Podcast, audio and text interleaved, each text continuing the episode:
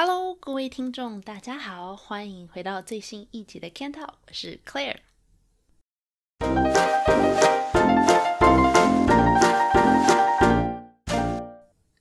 最近呢，因为台湾现在疫情也比较严重的关系嘛，那根据我爸妈的说法是说，现在台湾也很多都停课啊、停工，然后大家都在家里上班比较多，所以也是接近一个比较快要封城的状态吧。那因为对于台湾人来说，这应该算是一个蛮崭新的体验。在那之前，台湾的生活一直都是蛮平常的嘛，然后也不像加拿大或者说其他国外这边这样子。就是是说，生活形态上有很大的改变，所以相对来说。可能对我来说已经习惯了的生活，反而现在对于我还在台湾的家人来讲是陌生又难以习惯的。所以今天的内容呢，就想要来跟大家分享，就是这一年多以来我在家里工作的心得。然后还有就是，如果你现在必须要一直待在家里面的话，你要怎么样去调试自己的心态，让独居在家这件事情呢，也尽量的不要变得那么的无聊吧。然后在这样子疫情。的极端状况之下呢，希望大家还是能够保持身心灵的健康。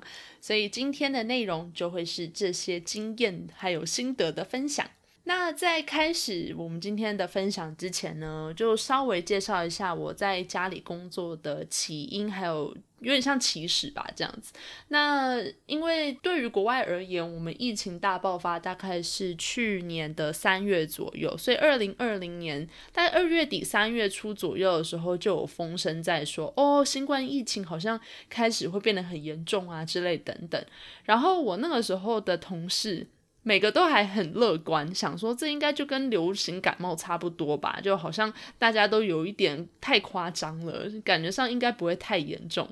殊不知，大概过了一两个礼拜以后，我们公司就马上宣布说，好，现在大家都要待在家里工作，就不要去嗯公司里面上班了，这样子。那因为后来我很快的就从原公司离职跳槽去另外一家公司了嘛，所以呢，在我的新公司我的新工作开始的时候，我们已经全面加拿大已经全面基本上都是在家上班的状态了。也就是说，那个时候我一开始上班的时候，他们还必须要把我的电脑啊什么的寄给我，然后我很混乱，因为我当时完全不知道是我还要去公司拿电脑。加上就是 HR 还有给我什么训练或者说什么 Welcome，就是说你新生报道，也不讲新生报道，就是说你刚报道的时候，你的人资总是会给你一些，比方说我们公司一些福利啦，或者说我们公司一些 policy 之类等资讯的说明嘛，对不对？但我们那些完全都没有。那我们公司的人资其实他自己也很慌张，也很混乱，因为当时的状况真的是加拿大。的政府可能那个时候比较后知后觉吧，然后加上说，对于我们来讲，就是加拿大也没有应付过这个新冠疫情，或者说像这种这么程度严重的疫情的经验，所以大家都很不知道到底要干嘛。所以当时的状况就是一团混乱，然后我们就每天都是传 email，一直看 email，然后看说我们到底是要怎样。后来才决定说，好吧，那你就完全待在家都不要出来，然后我们把所有你需要的东西全部都寄给你，这样子。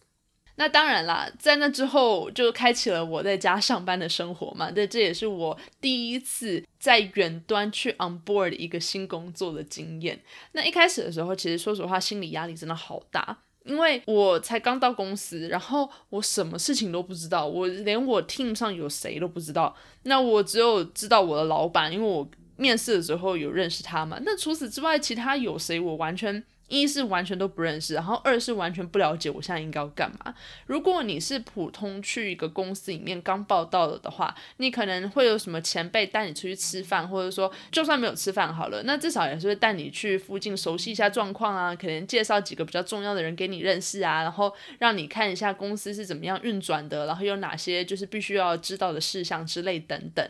但是对于我当时来说，完全都没有这些东西，我就是一个人 left alone，就是完全被一个人丢在家里面，然后就完全什么都没有。所以我一开始压力很大，是因为我完全没有什么事情可以做。那你知道，你刚上任的时候，其实你也没有什么必须要完成不可的 project，或者说也没有什么 deadline。反正基本上来说，你的工作内容很轻松。然后对于我而言，我觉得没有事情可做。是一个精神上给我一个很大的压力来源，因为我觉得怕我的老板说我其实都在家里混，但其实我没有想混啊，我只是我完全不知道干嘛而已。但是现在回头想想，我觉得对于我老板当时来说，他可能也很紧张。紧张的原因是因为我们公司也是刚刚。应该说，所有的公司都是都是刚刚才接收到这个，可能从现在开始必须要在家里工作一段时间的这个讯息，所以每一个公司的高层应该都在很。火速的、紧急的讨论，接下来要怎么样去应对这个政策，然后要怎么样确保公司的运行还可以继续顺利的维持下去，然后要怎么样确保我们的员工有哪些政策要 follow，然后有什么样的措施要要采取，反正之类很多的元素啦。所以我老板当时应该也没有什么心思可以管到我，就是我这个才刚来的的呃 的菜鸟这样子。只是对于我当时自己而言，我就会每天，因为我记得我去了前一两个礼拜吧，基本上都是每天都没有什么事情可以做。然后那个我老板可能会一个礼拜就打电话给我一次，问我说：“哦，Claire，你最近都还好吗？”之类的。然后我就很紧张，想说：“啊，老板，我不知道我现在要干嘛。”然后就说：“哦，没关系，你可以看看这个 document，或者说你可以读一下这个东西，或者学一下这个软体。那你说去上手一个软体，你可能。”好吧，了不起一两天好了，但除了一两天之后，你不就真的也没什么事情可以做吗？所以当时对我来讲，真的压力超级大的。然后后来我发现，除了在工作上面压力大，因为完全无事可做，然后你平常也没有什么那种会。跟你一起聊天的同事嘛，如果说是你跟同事很熟了，你可能私底下你还会传一个讯息问他最近过得怎么样啊，或者说呃，就是聊个天，然后有那种跟同事在交流的感觉。可是对于我而言，就是其他人当然他们都已经合作过一段时间，所以他们彼此之间都很相熟了。可是对于我来说，我是一个外来人，我是一个新加入的 team member，然后他们就对我也不是很熟悉，然后我也觉得说。他们是不是在忙？那如果我贸然的就去传一个讯息问他们说，哦，要不要来聊天啊之类的，好像也很奇怪。那如果是那种传统的，就是你去公司里面报道，然后互相认识的话，你可能比方说你探个头，然后问他说，哦，你要不要一起去喝杯咖啡什么的，就很自然。然后可能在这种微小的互动当中，你就很快就能建立起比较熟悉度，或者是说亲切感，或者是一些情谊嘛。那现在全部都是 remote，全部都是 online 之后就变得很困难。你有什么问题？我当时也很害羞，就不太敢骚扰，然后去 message 其他人来问他们说：“哦，我现在应该怎么办？”或者说我有什么问题，你可不可以就是帮忙我一下什么的，就比较少。这也可能是我的个性问题啦。可是我觉得应该不是只有我这样这方面的困扰吧？我觉得有一些个性内向的人应该也都会这样想才对。那总而言之，除了工作上面的压力之外呢，有另外一个我发现的，就是在家里嗯上班之后的一个很重大的改变，那就是你的生活习惯。因为以前呢，如果我是要必须去公司上班了的话，其实我通常都还蛮早起的，我大概都六点钟起床，然后可能早上还运动一下，然后吃个早餐，然后呃化妆打扮之后出门七点，然后到公司八点。因为我之所以会选这么早起床，是因为我们的那个地铁通常人都很多。那我为了要避开人潮，就会想说，那我就早点去上班。反正早点去上班，你就能够早一点下班，所以就还不错这样子。但是呢，现在你都不需要去通勤啦，你也不需要去赶车，避开人什么人潮之类的，就变成说你就可以很爽的一直睡到，如果你九点上班，你可以睡到八点五十分，然后你再起床也都还来得及，对吧？因为就只要打开电脑就能上班了。所以这方面其实一开始的时候，我也觉得哦还不错，我就可以现在睡很饱。但相较随之而来的呢，就是我生活习惯就变得一塌糊涂。因为我可能可以到十二点、一点、两点才睡，我都觉得说哦两点才睡，我就算八点钟起来，那也是有六个小时嘛，对不对？所以我生活习惯就变得很糟。那除了晚睡之外呢，还有另外一个大家应该都了解的问题，就是你只要住在家里面，你就不会动。很多，因为你就坐在椅子上面上班嘛。那你就算说你站起来走动，我自己住的是一个公寓，那我想可能在台湾的听众，大家通常住的也都是公寓型的呃房子。那公寓里面你又不会说真的有很多走动的空间，你没事应该也不会在就是你的客厅里面这样子来回一直走来走去，对不对？所以从我的房间走到我的厨房，差不多就是二十秒以内的事情而已。所以你要说真的有什么样走动的空间跟时间，真的很少。我做的时间一旦增多之后，我发现我整个人就不健康起来，因为你没有那个运动量之后，其实人第一是很容易变胖，第二是你感觉上就是真的就是一坨会呼吸的肉的那种感觉而已，因为你就是坐在沙发上、坐在椅子上、坐在哪里，然后上班这样子。然后呢，呃，除了不太会动之外，我觉得对于我个人而言很有感的改变，第三呢，就是我吃东西变得吃多很多。那像比方说，以前如果我在上班的时候，你可能午餐时间带个便当，或是你去外面吃个什么什么东西，然后或是跟同事去那里吃饭，然后你回家之后吃个晚餐，就是很规律嘛。可是我现在一旦在家里面，然后尤其是因为我的房间，应该说我住的公寓，它的空间也不是很大，所以也就是说，我真的跟我的厨房离得非常近。那你知道，有时候你。坐久了，你就会想要站起来走动嘛？那你走动能走去哪呢？就会走去厨房啊。那你走去厨房之后会干嘛呢？就打开冰箱来看看有什么东西啊。然后看到食物之后，就觉得说，哦，这个好像该吃掉诶。然后你就会开始一直吃，或者说我就会一直吃啊。所以我发现，我自从在家上班之后，体重直线上升。那一方面当然是因为没有运动。另外一方面是因为食物真的是随手可得，然后因为你很容易看到食物，很容易去激发那个脑中想要吃东西的欲望，所以你最后会摄取的食物量就会比你以前在公司上班的时候还要更多。不能说每个人的情况都一定是这样子啊，但至少对我自己而言，我觉得因为我常到厨房的关系，所以现在就变成说我吃的东西比起以前来说多很多。那讲了这么多，就是在家里上班的坏处呢。现在呢，就想要来跟大家分享，就是我发现了这些现象之后，我是怎么样去调整我的心态，然后去做出一些改变，让我的生活能至少不要那么的不健康。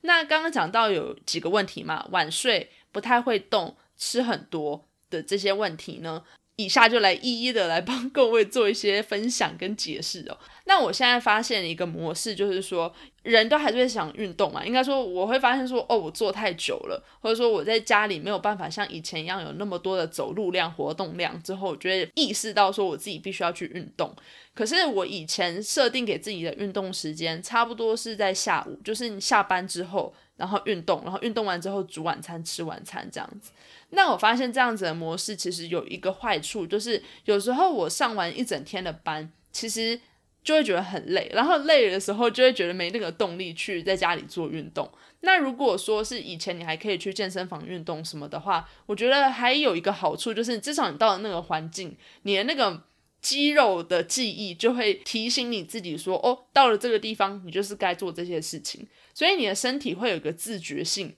说哦，我到了健身房就应该开始来做运动了。可是当你在家里面的时候，家是一个。对于大多数人来说，应该是一个放松的地方嘛。你会上完了班你才回家，你会做完运动之后你才回家。所以你在家这个很舒适的环境里面的时候，我觉得人的大脑跟身体是很难去意识到说，哦，我在这个环境里面，我还必须要去有这个动力去运动。所以对我而言，我一开始真的很难去养成一个在家运动的习惯。除了说是以前我就没有在家运动的习惯以外呢，很大的一个原因就是我以前都把家跟舒适放松这几个字眼给连接在一起，然后因为有这样子的意识之后，你就很难去扭转你对这个空间的印象。那我发现现在对我而言比较有用的一个方式，就是我早上一早起来我就先去做运动。因为你下了班之后，你通常一整天你可能用了大脑，你很疲劳，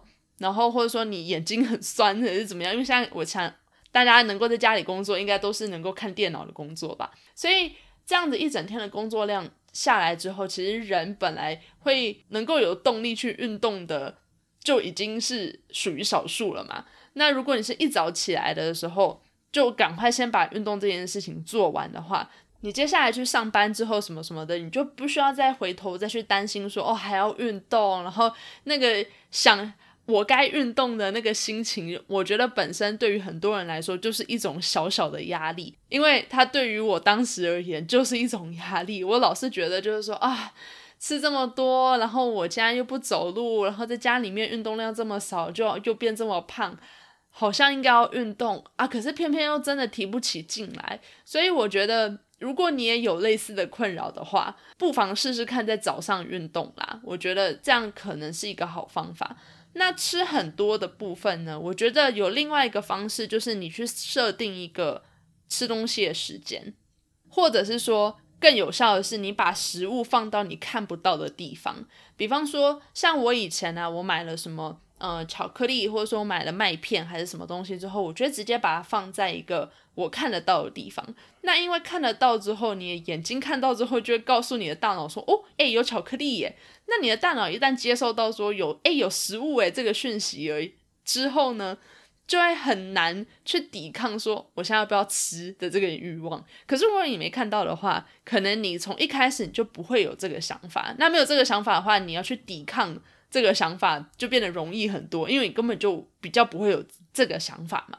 那虽然讲的很抽象，但是希望 如果对于像呃跟我一样有这种类型的困扰的朋友的话，我觉得你们可以试试看啦。然后另外一个，我觉得在家工作会有的困扰呢。是工作跟生活感觉上就变成一部分了，因为以前就像我讲的，家是一个很舒适、休闲、可以放松的地方，是一个你下班回家之后你可以完全放空、做自己想做的事情的地方。可是现在你必须要把这个空间跟工作做连接起来了，所以很多人会会变成怎么样？会变成说，你下班了之后，明明都已经五点了，该下班了。可是你把电脑合起来，你可能手机上你还是会看公司的讯息。如果有人打电话给你、传 email 给你、传讯息给你什么的，因为公司的电脑就在旁边，你也不能说假装没看到还是什么，可能还是可以假装没看到了。但是就是说，很多人，然后尤其是我身边的一些亲朋好友，他们就会觉得说，哦，那这样我都看到了，那只是打开电脑再回一个 email 的事情而已，他们就会这样子去做。可是其实这样长期累积下来，就会变成说，你就算是已经下班了，但其实你那个心态上是一直都还是在工作的那个模式里面。所以也就是说，你其实并没有真正的去放松。那一旦你没有办法真正去放松之后，你就会开始觉得很有压力，你开始会觉得说睡不好、吃不好，然后就算在家里待着，好像也是要时常。紧张着，然后为了公司的事情时时刻刻要做好准备，那这样子活着其实我觉得很累啦。尤其说实话，有多少人会想要在下班的时候还要继续处理上司传给你的讯息，或者说同事传给你的 email，对不对？那以前的话，你就可以拍拍屁股走人了之后，你就说哦，那我没有我的电脑啊，我不在公司里面啊，你要我怎么处理？可是现在大家都意识到，因为你就能在家上班，你怎么会有这个理由跟借口，去 说你没有办法去处理呢？对不对？那很多人就会觉得说，哦，那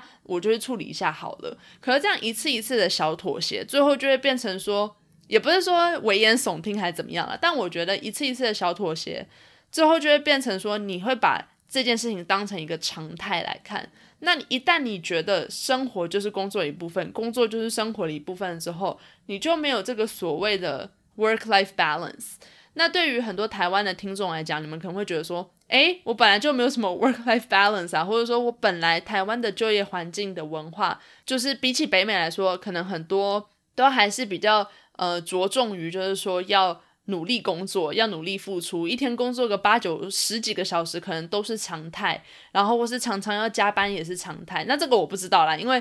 再次重申哦，这些资讯都是我从网络上得知的，所以是不是真的台湾就业环境真的是这比较比较苦，然后比较没有自己的呃休闲时间，是不是真的是这样？我也不是很清楚。我只能说，如果真的是这样子的话，那你更不应该有这样子的想法，你更不应该把生活跟工作做这种完全的连接，因为最后到头来真的苦的就是你自己。那。你说老板会去，因为你在假日的时候多回一个 email，或者说在你在下班时间的时候多做一个什么事情，他就会给你奖金，或者说就是会给你什么样的奖励吗？我觉得应该也不会吧。所以既然是这样子的话，我觉得有一个规律的生活，有一个仪式感是一个很重要的事情。那这个仪式感是什么呢？可能很多人会觉得说仪式感就是，比如说你早上起来。你一定要有一个早餐，就是像这样子的小事情，其实都可以是一个仪式感的来源。比方说，像我现在喜欢的是什么，就是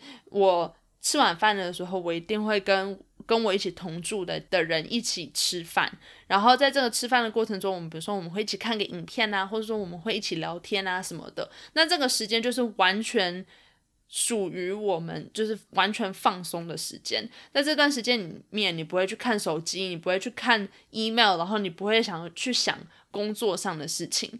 可是如果你没有这样子的时间，如果你其实生活就是你一直以来你没有把它做一种切割，就是说你一天的时间里面，你没有说哦这一块是我要拿去做什么，这一块是我要拿来怎样，这一块是我要拿来放松。如果没有这样子的概念的话，很容易就会被工作的便利性给绑住，然后就会觉得说，哦，我要全心全力投，也不想全心全力投入工作，但就是说，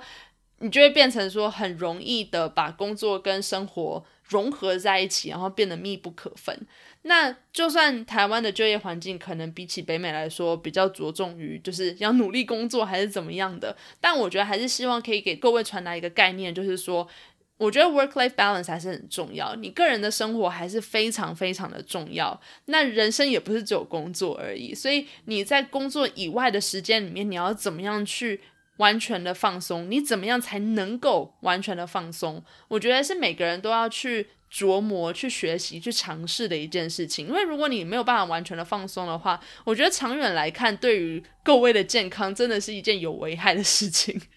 那不仅是身体的健康而已，心灵上的健康也是。那像我刚刚讲的，在这样子严峻的疫情的状况之下，很多人的身心灵都会出现问题。那身体的话，很简单，就像我们刚刚讲的，你可能没有足够的活动的空间跟时间，你的身体可能。什么变胖变不健康？你可能吃太多还是怎样？这都很好理解。那心灵的健康的话，我觉得就是另外一个很重要，但是比较抽象、比较没有办法琢磨、没有办法去有一个一定有效的方式去训练它的。因为心灵上的健康真的已经变成一种文明文明病了吧？现在这个世纪，然后也变得越来越常见，所以还是希望大家如果可以的话。嗯，尽量去把自己一天的时间做切割。比方说，你五点下班了以后，你七点到八点这段时间就是你的晚餐时间。然后晚餐时间的时候，你不看手机，不怎么样，把这段时间完全的留给自己跟家人。或者是说，你晚上我不知道，可能九点到十点的时候是你的阅读时间。那这段时间里面就是完全属于你自己一个人可以放松的时光。像这样子的时间，我觉得只要你开始做了。你开始这样子逼自己，每一天真的这个时间去做这样子的事情之后，久而久之，你的身体跟大脑就会习惯了这个模式。那习惯了之后呢，你就真的有办法在那段时间让你的大脑得到充分的休息。不然的话，你的大脑就是一直随时在一个可能要准备去处理公事的状态。那长远下来看，真的对于你的身心灵健康都不是一个很好的决定啦。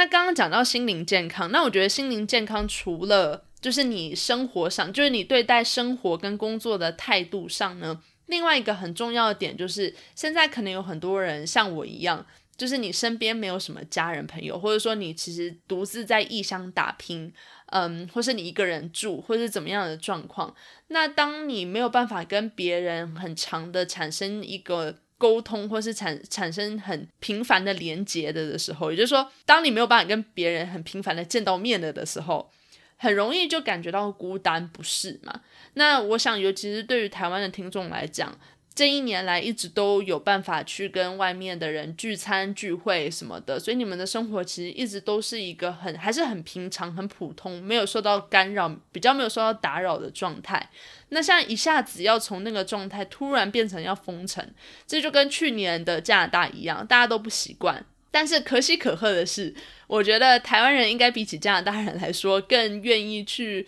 守规矩吧，因为加拿大人真的有很多连戴口罩都不愿意，那更何况是可能遵守这些居家检疫或者说居家隔离的这些规矩，所以我觉得这方面的话可能不用太担心。但是正是因为大家都会好好的遵守这个规矩，所以如果说你现在是一个人住，或者说你比较没有办法有机会去见到你的朋友啊、家人，然后你会感觉到孤独的的话，我觉得真的是要常常联络，常打电话给家人，打电话给朋友，去联络一些你以前没联络过的朋友。在网络上面，可能大家都会看到类似的建议啦，说什么哦，在疫情期间呢，要去多关心身边的人啊，怎样怎样。可是实际上，到底要怎么样去关心的这个方式，我觉得还是有待大家自己去 explore 一下。因为像我个人呢，我发现说，其实疫情开始之后，我跟那些我比较没有在联络的朋友，也会时不时的传简讯一下，可能不会说那什么视讯聊天什么的。嗯，可能有些人喜欢视讯聊天，那你可以去试试看视讯聊天。但我其实不太喜欢跟别人视讯聊天。但对我来说，能够继续保持那个跟别人的连接呢，就是借由一个传简讯的方式。那只要在简讯上，我有确认到我的朋友还 OK，我的家人还健康，他们生活都还 OK，那他们相反的也会来关心我的时候，我就会觉得说，哦。我还不是一个人，就是我也是有朋友的。那这样子的意识呢？我觉得对于现在这种非常时段，然后还必须要独居或者是比较不常跟别人有接触的人，是非常非常重要的。所以不要害羞。如果各位听众你有什么已经很久没有联络的朋友的话，你就不要害羞，大胆的去联络他们吧。传一个讯息说：“哦，虽然很久没联络了，但是最近疫情的关系，想要来问你好不好。”然后看你最近过得怎么样，像这样子的讯息，我觉得虽然可能大家一开始可能会觉得有点害羞，或者是不太好意思，这么久没联络，然后突然的去打扰对方，但我觉得说不定对方收到你的讯息也是会有一种惊喜的感觉，因为当我收到那种很久没有联络我的朋友传来的讯息的时候，其实我心里也不会有那种哦被打扰了。的那种不适感，而是反而是一种感激、感恩对方还想着我的那种心情。所以异地而处的话，我觉得对方肯定也是这样子的想法。所以希望大家还是鼓起勇气去联络吧。那尤其是在疫情这样子的非常时段里面，我觉得大家都能够用一点更多一点关心啦。所以在这样子非常的时段之下呢，还是希望大家能够跟自己重要的人继续保持联络，这样子。那最后呢，就是我觉得，虽然说疫情必须待在家里面是一件让人很沮丧的事情，其实说实话，过了一年多，我现在也已经非常习惯在家里工作的的日子，还有这样子生活的规律，还有这样生活的安排了。我当然是希望台湾不用像加拿大一样走到必须要习惯这样子的模式。我当然希望过了几个礼拜，过了一个月。可能两个月还是不知道多久，但是越快越好。大家只要能够赶快回到原本的生活，那当然是一件最好的事情。但是如果有必须要把这件事情，就是必须要待在家里面工作的这样子的状况，当这样子极端的状况一旦变成一种长期抗战的的时候，我希望大家都能够继续保持快乐的心情。那要怎么样保持快乐的心情呢？一方面当然就是继续跟自己重要的人有联络嘛，那另外一方面就是要确保自己的日子不会过得太无聊。那这个不要过得太无聊的生活呢，我觉得对于很多不同的人来说有不同的意义跟不同的意思。在这边我只能做几个我自己的分享啦。我觉得这是一段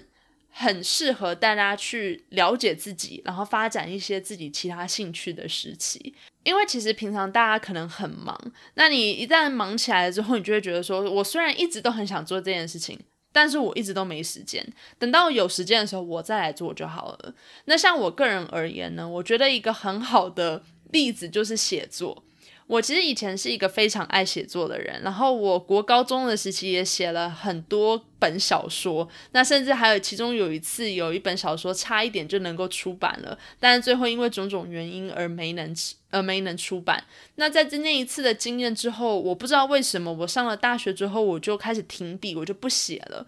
那这些年来呢，我其实也不是不止一次动过想要再重新开始写作的心情，但是我一直都告诉自己说啊，好忙哦，然后我可能也没有什么好好写的，那等到我有空的时候再来写就好。那可是这个等到你有空的这个想法，就是你每一年就是延自动一直延到下一年，你就会觉得说等到下一年我怎么样的时候再来想，可是感觉上那个时机永远都不会来临。所以，如果你有像我一样有一个一直都想要开启的一个 project，就算是你想要学的一个才艺也好，就算是你想一直都想要做的一件事情也好，可能它不会提供给你什么样实质上的回馈，就比方他不会让你赚钱，就算是这样子，只要你有那么一件一直都想要去试试看，但是因为种种原因都还没能去试的事情存在的的话，我觉得这是一个很好的时机去完成那样子的事情。像比方说，自从疫情开始了之后呢，我一直在想啊，有什么东西是我可以，比方说一边看电影一边做的呢？然后我就开始了，呃，我的打围巾的生活，因为以前我不会打毛线。然后我一直都其实蛮羡慕会打毛线的人，因为我觉得看起来就哦好贤惠，感觉好有气质哦。然后我也想要学学看那是怎么样去运行的，但以前我一直都没有这个耐心，就总觉得哦看那个 YouTube 影片有没有还要钩针怎样怎样，反正就很麻烦，然后弄个一两次就不想弄了。可是现在我不是就有很多时间了吗？尤其是我刚刚说的，你下班之后最好就把下班后的时间全部留给自己。那当你一旦全部留给自己，那你又不能出去外面，比方说跟朋友聚餐啊，或者说去健身房运动啊，就你全部的时间都只能在家的时候，其实就会有很多了很多其他的时间去做你平常没有时间或没有机会去做的事情。写作是一个，打毛线是另一个，做这个 podcast 也是一个。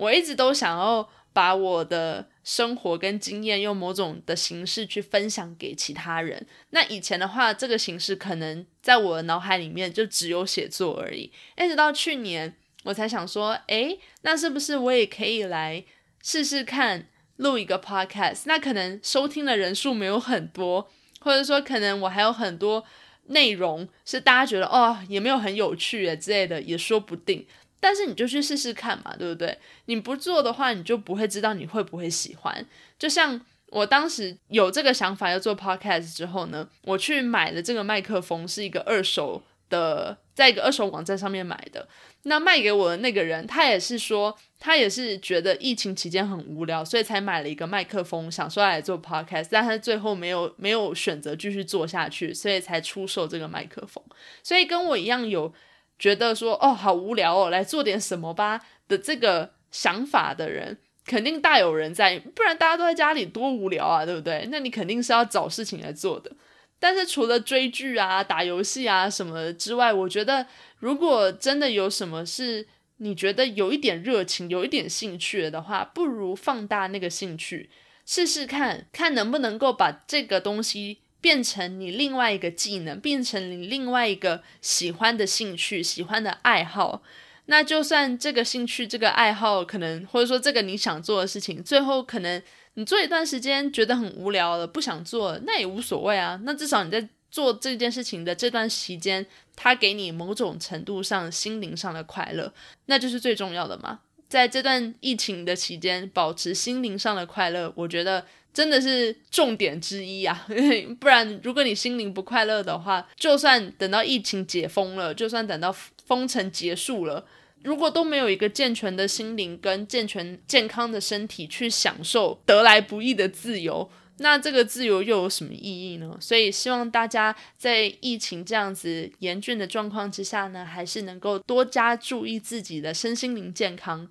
虽然在家里上班的这段时间可能很难过、很痛苦，或甚至很孤独、很孤单，但是转念一想，其他人也是这样子的想法的，其他人也过得很辛苦，那所以也不是只有你一个人这样子的这样子的辛苦。一旦了解到这件事情之后，你就会发现，其实你的同伴有很多，其实网络上面、社会上面有同样困扰的人有很多，所以你不是孤独的。如果真的觉得自己很孤独的话呢，就赶快拿起手机传讯息给很久不见的老朋友，或者是给很久没联络的家人吧。因为真的在这样子的期间里面呢，只有人与人之间的连结，还有你自己能够提供给自己的快乐，才有办法支持大家一起携手度过这样子疫情的难关。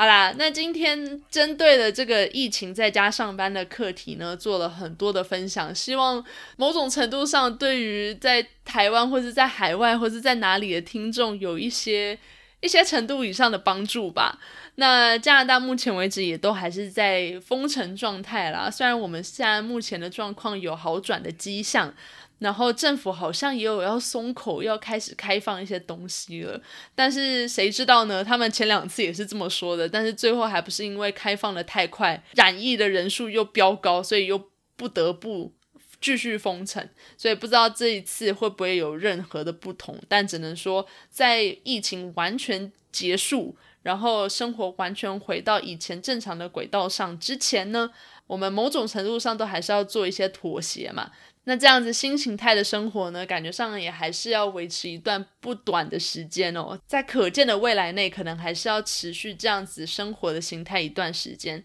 所以呢，希望这一节内容对你们有用。然后，如果你们觉得这一节内容很不错，或者说你们有什么其他心得或经验想要跟我分享的话呢，一如既往的欢迎你们到 IG 私讯或是留言给我喽。那如果你有什么其他对于我在疫情之内的生活有兴趣的话，也麻烦各位再多多分享给我，让我知道喽。那以上呢就是这一集的内容，感谢你这一集的收听，我们就下一集再见喽，拜拜。